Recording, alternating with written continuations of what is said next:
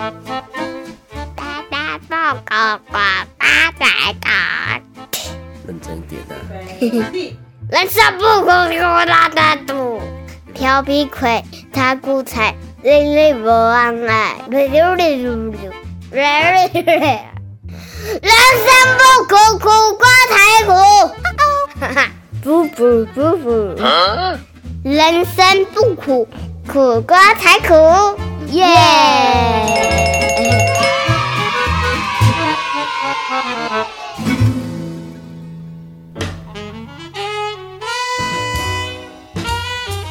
欢迎收听《人生不苦，苦瓜才苦》。大家好，我是苦瓜，嘿嘿，今天非常开心哦，是我们节目的第一集，哎，在 Podcast 的上面呢，跟大家见面啦。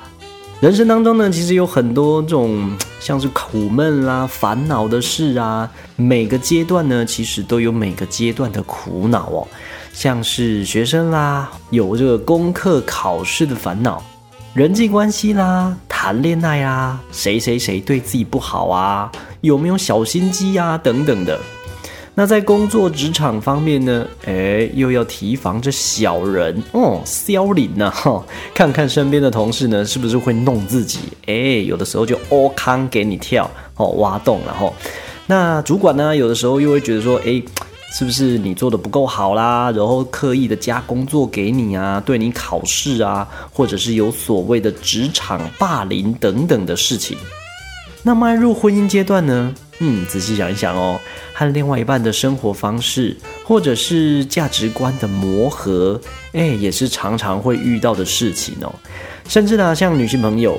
跟公婆如果住在一起的话呢，也就会有所谓的奉养公婆等等要注意的这些咩咩嘎嘎。那生孩子之后呢，又有不一样的烦恼喽。或许每个人呢都有一套所谓的这种教养方式，哦，对孩子啊会有不一样的一个教学或者是奉养的方式。那这个问题呢，哎，其实也常常 trouble 着我们。所以啊，总之啊。这都是人生啊，哎，不对哈，人生不如意的事呢，真的太多太多了。不过呢，仔细想一想，哎，有苦就有乐嘛，对不对？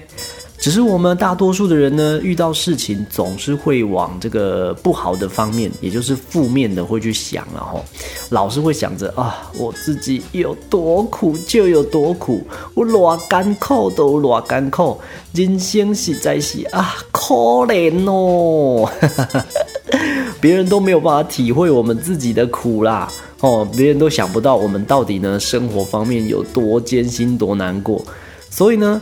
这个生活啊，自然而然呢就不太开心啦。那我们这个节目呢，就是要告诉大家，其实人生真的没有很苦啦，哪会苦，对不对？仔细想一下，哪有苦瓜苦，对不对？我自己呢最不喜欢吃的食物就是苦瓜哦，所以我呢就勇敢的去面对它。所以呢，我就在。这个 podcast 的里面呢，我就叫自己苦瓜，我就叫做抠龟哈。希望大家呢，透过这个节目，让呃你跟我呢都能够开开心心的啊来收听。那除了听这个节目呢，哪个长一些知识之外，更能够开开心心的来面对每一次的困难跟挑战。我不敢说啦，这个人。不会有负能量啊，这些东西公给，那我可怜没有负能量，对不对？但是呢，千万不要让这种负面情绪以及能量呢压了自己哦，喘不过气啊。反正开心也是一天嘛，不开心也是一天，对不对？所以呢，当然要开开心心的过喽。好。回归主题，今天呢是我们 podcast 的第一集嘛，对不对？人生不苦，苦瓜才苦，就是呢要跟大家来分享一些东西啦。那不知道正在收听的你呢，是不是一个常常旅行的人呢？嗯，像我自己呀，定期就是要去旅行一下，然后补充一下我们的正能量哦，让这个心灵成长一下哦，grow up 一下，让自己 relax。哦，那当然了，在这个旅行的时候呢，每一次都一定会遇到呃很多很多的问题，对不对？那最基本就是所谓的住的问题哦。当然了，我这个年纪已经有了嘛，对不对？所以呢，已经过了那种很冲动，然后能够随时随地呀，然后就随身带着睡袋或是帐篷啊，可以走到哪里睡到哪里的一个年纪了。所以呢，在这边要跟大家分享一下，哎，这个我出去旅行的时候呢，我们要解决住的问题，就是要先找房间，对不对？那找房间呢，其实有很多种方式哦，而我自己最常用的其中一个平台呢，就叫做 Airbnb。那当然了，一般像现在订房的方式真的是非常的多种哦，像是 Booking.com 啦、Agoda 啦、HRU 啦、Expedia 啦等等的。那当然，每个人呢选择房间也都有自己的一个态度。没错哦，我们在选房间的时候，有的人呢重视所谓房间的这种装潢，一个 feel；那有的人呢重视设备哦，软硬体等等的。那有的人呢重视所谓的饭店这种附加设施哦，比如说今天你们要带着这个小朋友一起出去玩的话。一定是要这种亲子房嘛，对不对？那房间有可能啊，要有一些，比如说这种溜滑梯啦，或者是荡秋千啊等等的。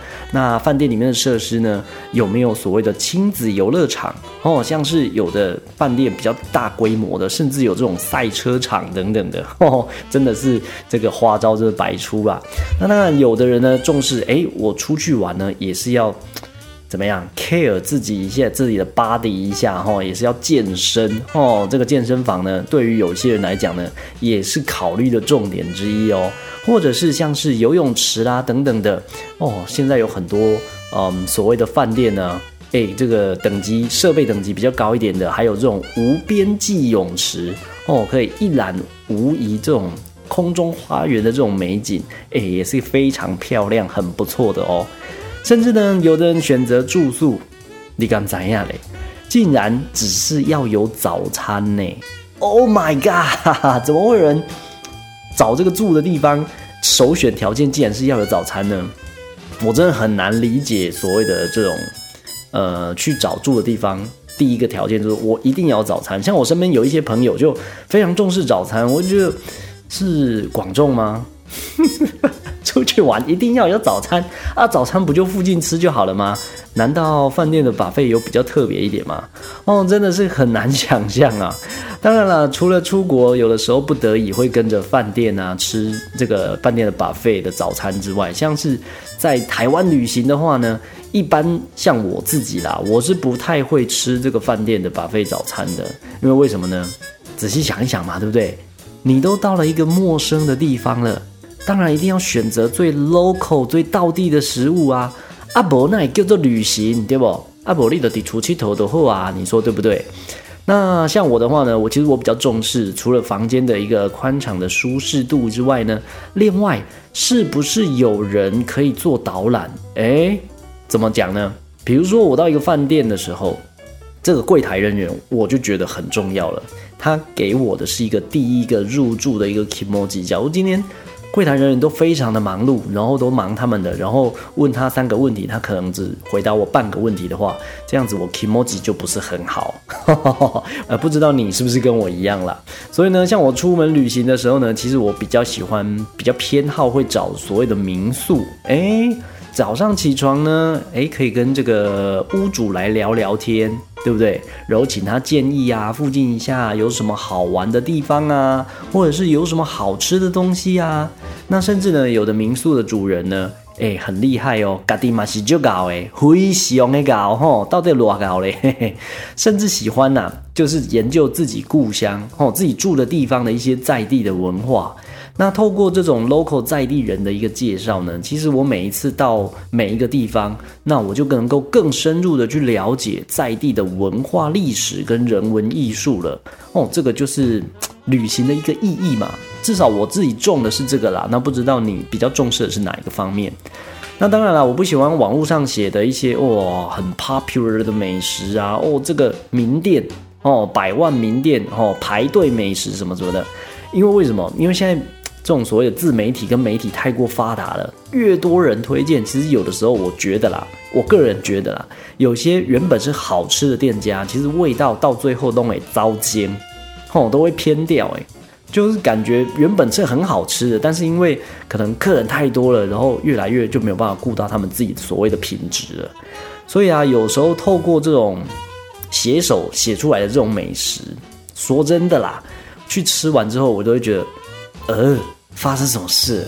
我到底是吃了什么东西呀？有事吗？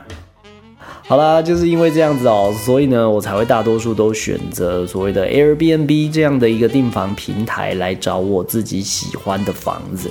那像是其他平台，大多数呢，大多数有的一个房源呢，其实大多数那种那种饭店型的房间。那不像 Airbnb 上面呢，其实有许多所谓的那种民宿。那姑且不论这些民宿啦是不是合法的问题。至少呢，有很多房子保有它自己的故事性哦。像我之前呢，就曾经住过这种嗯三合院，就是那种高渣土的那种房子。那房子的结构啦、桌椅啦，甚至那种古早式的一个建筑啊，其实都充满了历史性哦，有那种红砖瓦的那种感觉。那在住宿的期间呢，三不五时啊，这个屋主的阿妈哦，就会出来关心你。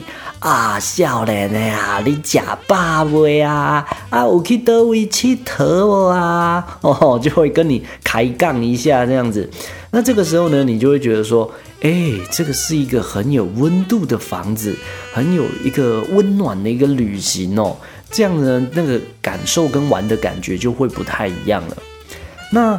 像我们呢，一般在找房子的时候呢，要怎么避免雷呢？哦，这个很重要的。我们出去吃东西一定要避免地雷。那找房子哦，住这个民宿也是要避免地雷哦。基本上，第一个选择的优先，我们都会先看评价，对不对？哦，没错。那像 Airbnb 平台呢，它其实也有自己专属的评价哦。所以常常看到，像是电视上啊，有人在说，哎，住了什么样的房间啊，遇到了哪些状况啊，什么二房东等等的啊，哎，这些我都会觉得，啊，你就自己不先做好功课啊，自己要当一个视觉的动物哦。什么叫视觉的动物？就是看到这个照片，哦，这个房间好漂亮，这个照片真的 beautiful 哦，就直接下定了。但也不看一下那些曾经住过的人的评价啊，当然会踩到地雷啊！你要怪谁，对不对？所以啊，住宿呢看评价其实是非常重要的哦，至少至少啦，可以降低到这个踩地雷的几率。甚至呢，你也可以分析一下，诶，在这个房子最近住过的一个旅客呢，究竟有发生一下什么事情？那我们就可以掌握一下这个房间。目前有什么样的一个状况？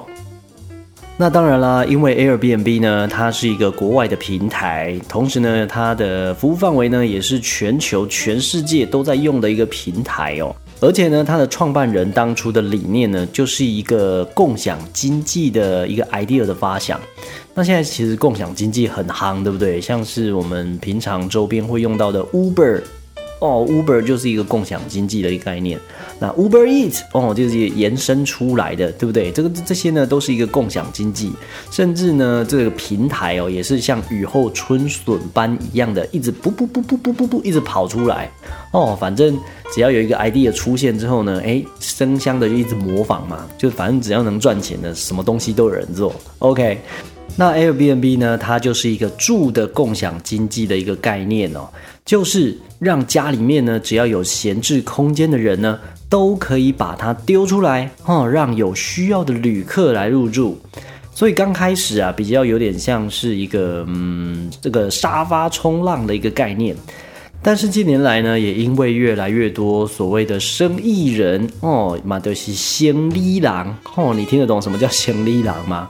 就是呢，嗅到这个是有商机的，诶，这个未来是可以赚钱的人哦，他就开始了来找房子啦，然后装潢房子啦，甚至是买房子哦来做这个 Airbnb，用这种出租的方式呢来提供给有需要的旅客哦，而且呢，通常 Airbnb 很多的一个房间价位呢其实是比较低的，因为台湾人嘛喜欢用这种价格战哦，不像这个欧美老外，他们比较是属于那种。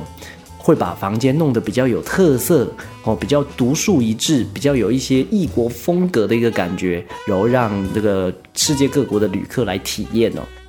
所以呢，在台湾的 Airbnb 大部分的房间其实价位呢都是比较低的，所以呢也可以提供给有预算考量的一些旅客啦，让他们呢能有更多的一个选择哦。那像我刚刚说的呢，有越来越多所谓的生意人呢，装潢了很多所谓的特色房源，所以你进到这个 Airbnb 的网站在看的时候呢，你就会发现，哎，有真的很多让人家意想不到的房间呢。举个例哦，像我很喜欢透过网站去看，呃，国外有一些很 special 的房子，那像是在国外啦，有在森林里面的树屋，哎，你能够想象吗？哎，你是住在这个树上哦，一个很高大的树楼上面弄的一个这个茅草的一个树屋哦，或者是呢在海边哦，你能够选择这种整个被海景包围的一个海边小屋，Oh my god，对不对？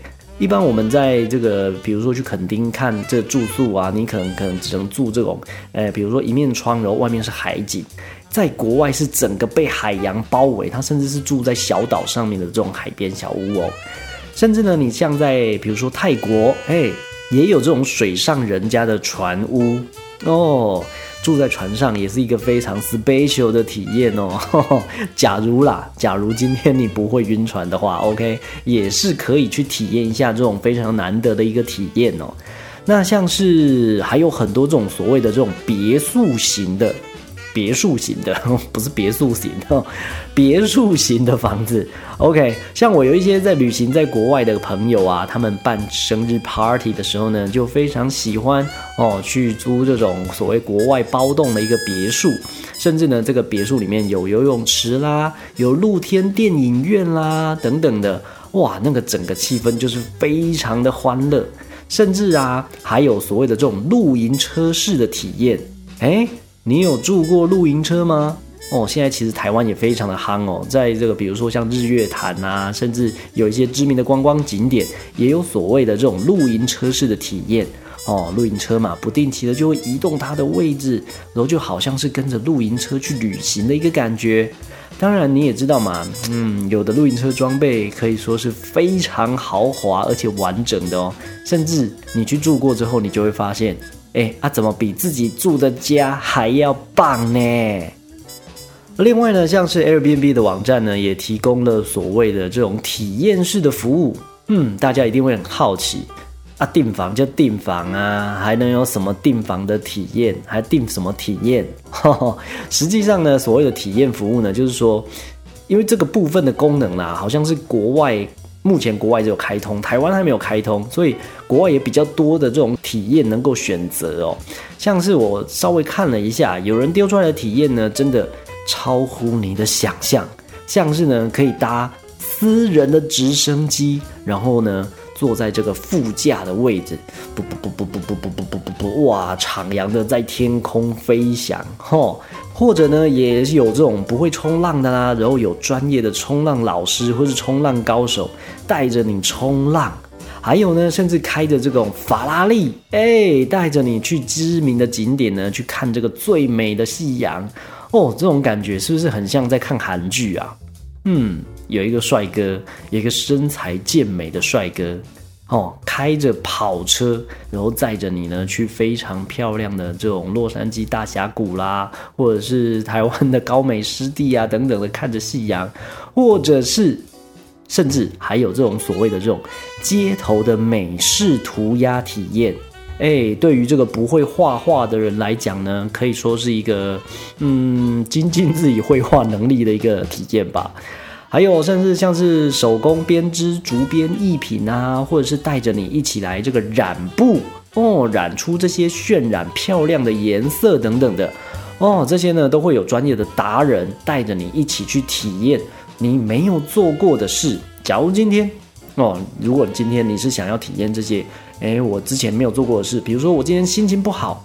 哦，我这个可能失恋了，我想要做一些以前曾经没有做过的事情，来转换一下跑道，或者是转换一下心情的话呢，诶，这种 Airbnb 上面的体验呢，就可以让你改变一下你的生活想法。诶，我觉得这个是一个非常棒的一个选择哦。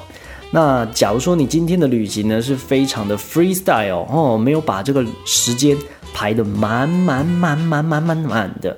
那这样的话呢，其实就非常适合，你可以去挑选，比如说你很酷啊，而且可以充实你这些心灵的一个活动哦。好啦，以上呢是我自己对于旅行住宿选择的一个这个个人想法跟推荐呐。那当然喜不喜欢在个人哈，每个人的主观意识啦、想法啦也都不太一样。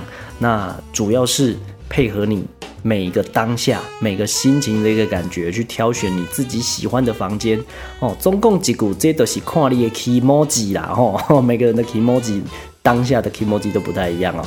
那当然了，像这种这种 Airbnb 这种国外的平台呢，也有所谓的使用者付费的问题哦。像一般订房的话呢，可能就会收大概十五趴的一个手续费。那其实很多人都会觉得说，哇，我订个一个房间，比如说我今天订个呃一千块的房间，那我就要付一百五十块的手续费给这个平台了。哦，我都会觉得说，哦，为什么要付钱给他们嘞？但是呢，仔细想一下。使用者付费嘛，而且呢，这个好处是哦，假如说你今天遇到一些突发状况，或者是你住的地方有问题，或者是呢，你到现场去看到这个房间，哎，我明明订的就是豪宅，那为什么进到里面真的变成豪宅？哦，很窄，甚至呢住到鬼屋，嘿 嘿，这个也是很恐怖，也是有人呐，哦，毕竟这个还蛮多诈骗集团的嘛，对不对？哦，诈骗诈骗嘛。总之呢，反正就是今天选择的房间跟住的房间，这个与现实不符的话，其实呢，透过平台订房是可以跟平台反映的哦，说不定呢，有可能还可以因此得到这个平台回馈金的一个退费。那有的时候呢，甚至还可以换到免费的住宿哦。所以啦，见仁见智了哈，毕竟呢，国外呢也比较重视这种所谓的使用者付费的一个概念，所以呢。仔细想一想吧，到底什么样的一个方式呢？是我们的选择，而且是对你最好的选择呢？好的，如果是你呢，你会喜欢哪一种房间呢？你可以想一下，在防疫期间还是要重视自己的心灵生活。假如说这个疫情过后，欢迎你一起来一趟愉快的旅程吧。OK，我是苦瓜，我们下次见，拜。